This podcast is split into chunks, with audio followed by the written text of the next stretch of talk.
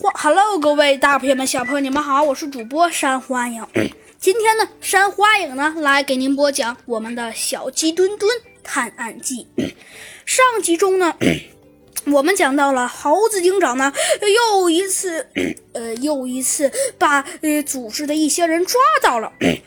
不过要说这一次，那还真是有惊无险的。说句实话，这一回啊，他们可是险些就要完蛋的了。但是万幸的是，居然他们没有完蛋，这是让他们 十分意想不到的事情。不过虽说，呃，他们并没有完蛋，可是啊，但是，但是他们呢，也觉得这一回的这件事件实在是太吓人了。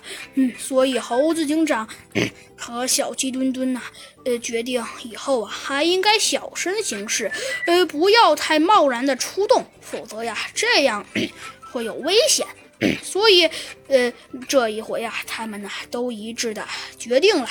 可是，虽说他们这一回啊决定了，可是，可是现在话又说回来，嗯，怎么说呢？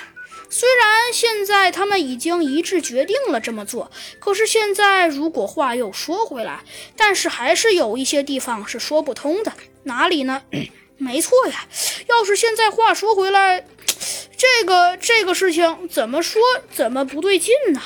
嗯，所以啊，猴子警长虽说他们解决了这次案件，可是解决了是解决了，但是总是有一点点，有一点点蹊跷。所以啊，猴子警长和小鸡墩墩呃决定以后一定要万不得已也得必须小心，否则呀，呃，那可能就会出大事儿。